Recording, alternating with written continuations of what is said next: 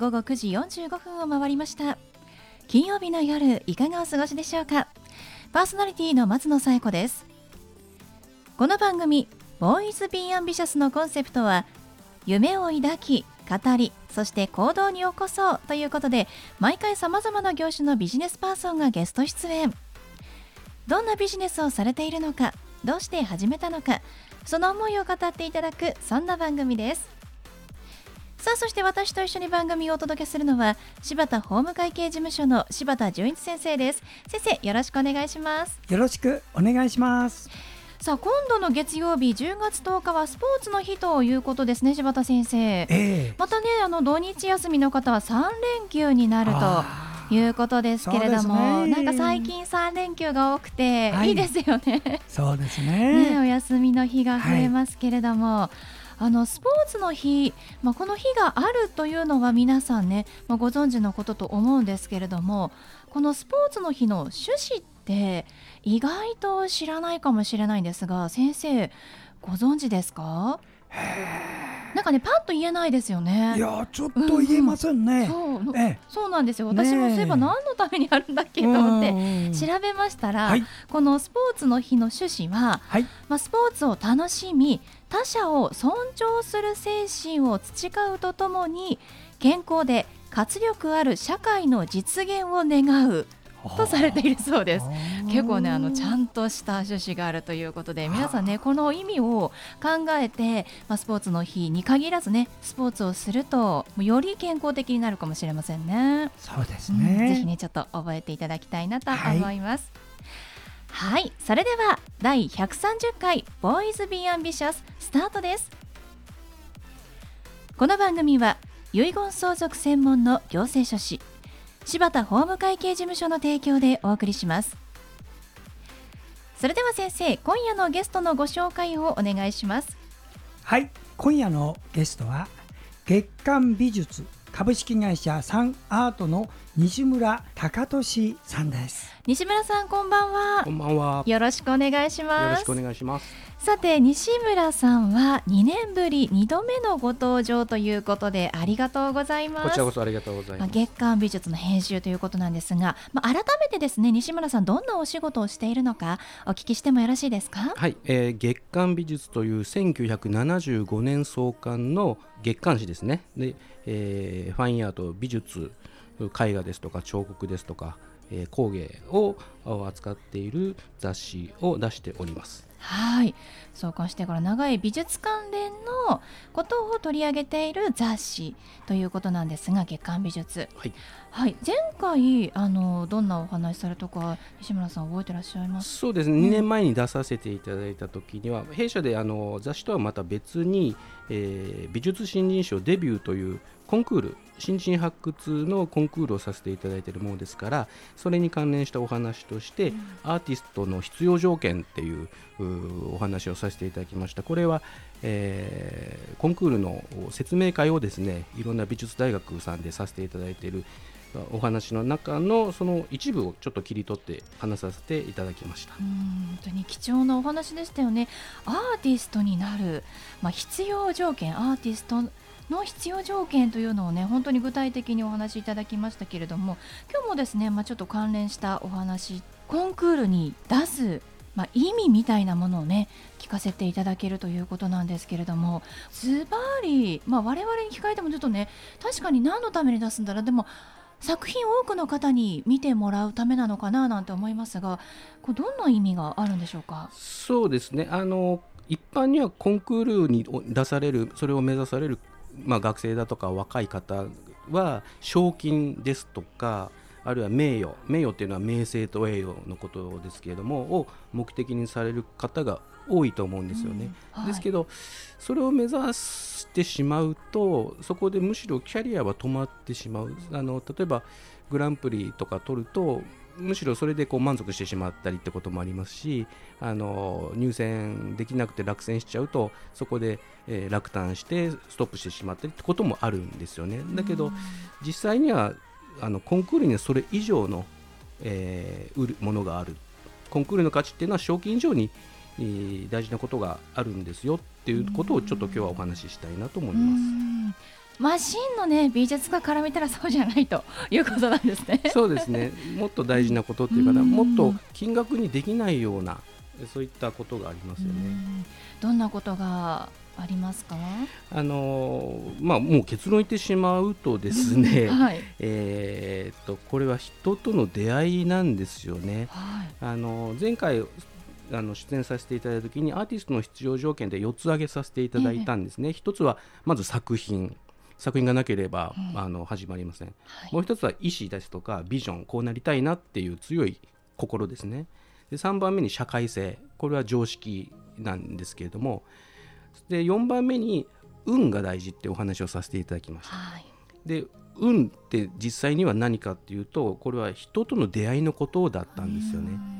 で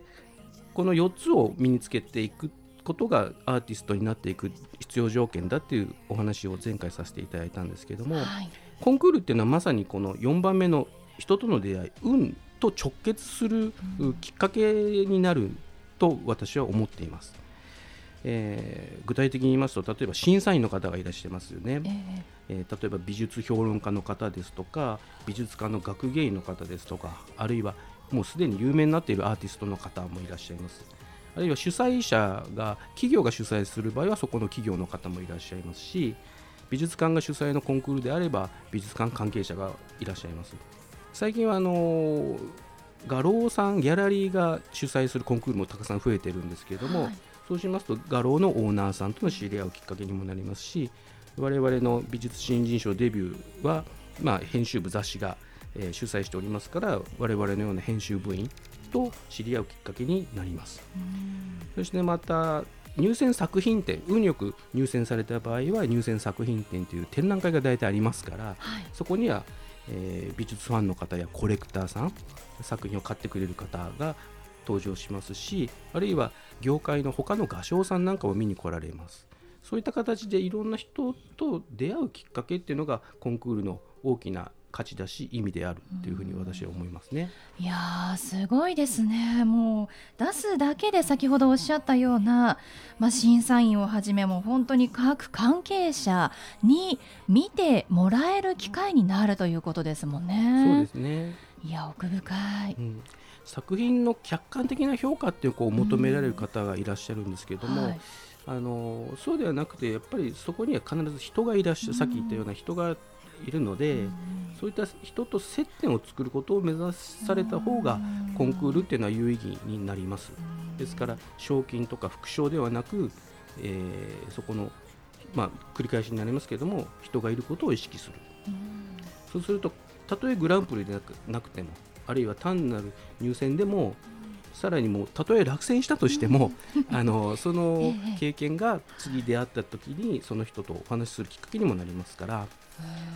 とても大事だと思います、ね。はい、グランプリだけがいいわけではないということなんですね。あの美術に限らず例えばプロ野球のドラフト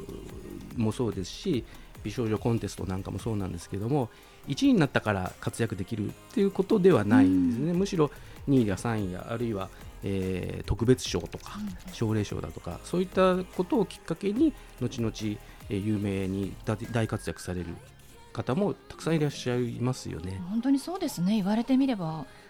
グランプリではなくもう本当にではコンクールに出すことがそして人に見てもらうことが大事ということですね。人の出会いですね。はいはい、その西村さんは、えーと、新たな出会いがねあったということですけれども。そうなんです、はい、あの数年前からいろんな美術大学全国の美術大学に行って、うん、この美術新人賞デビューというコンクールをの説明会を開かせてていただいてるんですけどもその中の一つに広島市立大学でありまして、えー、そこのちょっとした授業を私あの担当させてもらったんですね、はい、あの説明会をきっかけに。でその授業の中であの発表の場所っていうことは大事ですっていうお話をさせてもらって、うん、でできればあの東京さらに言えば銀座で展覧会が開けたらいいですねっていうお話をさせてもらいました、うん、でこれをまたあの私は大変お世話になっている総営ギャラリーさんですね相談しました。ら快く引き受けてくださいましてなんと今月10月11日からですねえー、2週にわたって広島市立大学の学生さんの展覧会が開催されることになりました。うんすごいつながりですね。妄想やギャラリーさんこの番組でも本当にお世話になっておりますけれども。ちょうど来週ですかね11日から。そうですね。10月11日の火曜日から17日の月曜日までが、油絵科の18人の学生さんと、まあ、教員2名の方で、タイトルがこれ「広島ダイナマイト」かっこいい。640641っていうこれ2人のあの先生の教室の番号らしいんですけれども、えそういうかっこいい名前ですね。さらにさらにその翌週にもあるんですね。はい、10月18日の火曜日から27日の木曜日までは、日本画家の12名の学生さん、これが落語えー、広島シティユニバーシティ12っていうタイトルで展覧会があります。はい。もうぜひね皆さん足を運んでいただきたいと思います。では西村さんに最後をお聞きしますが西村さんの夢は何ですか？そうですね。あの前回2年前に出させていただいた時も同じことを言ったんですけれども一人でも多くのアートを目指す方がアーティストになれることその手助けができることが私の夢です。ありがとうございます。素敵なお話でした。ということで本日のゲストは月刊美術の西村隆俊さんでした。西村さんどうもありがとうございました。ありがとうございました。ありがとうございました。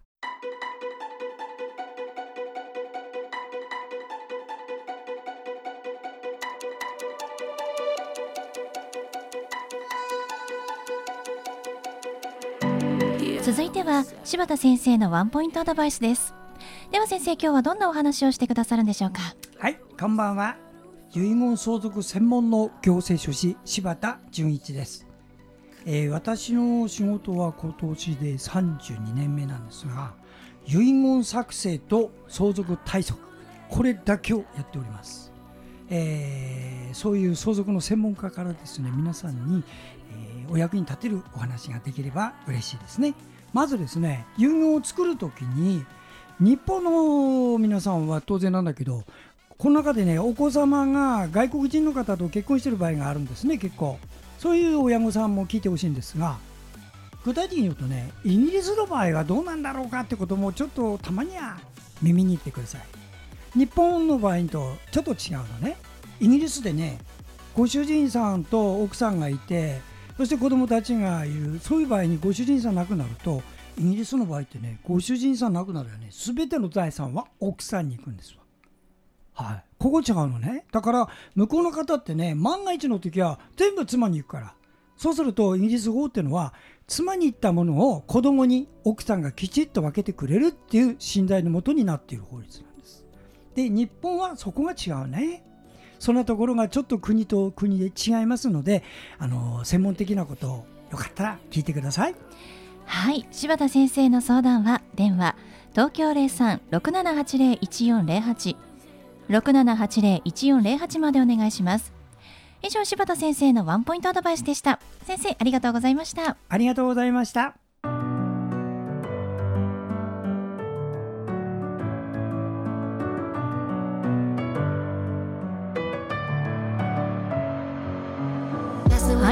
ことでお送りしてきました「ボイス・ビン・アンビシャス」いかがでしたでしょうか？本日のゲストは月刊美術の西村隆俊さんでした。さあ銀座にあります創営ギャラリーさんで展覧会が行われます。来週10月11日火曜日から10月17日月曜日までが油絵家の方と教員2名の方。そして18日火曜日から27日木曜日までが日本画家の皆さんの展覧会となります。ぜひ足を運んでください。それではまた来週この時間にお会いしましょう。お相手は松野紗子と。柴田純一でした。それではさようなら。さようなら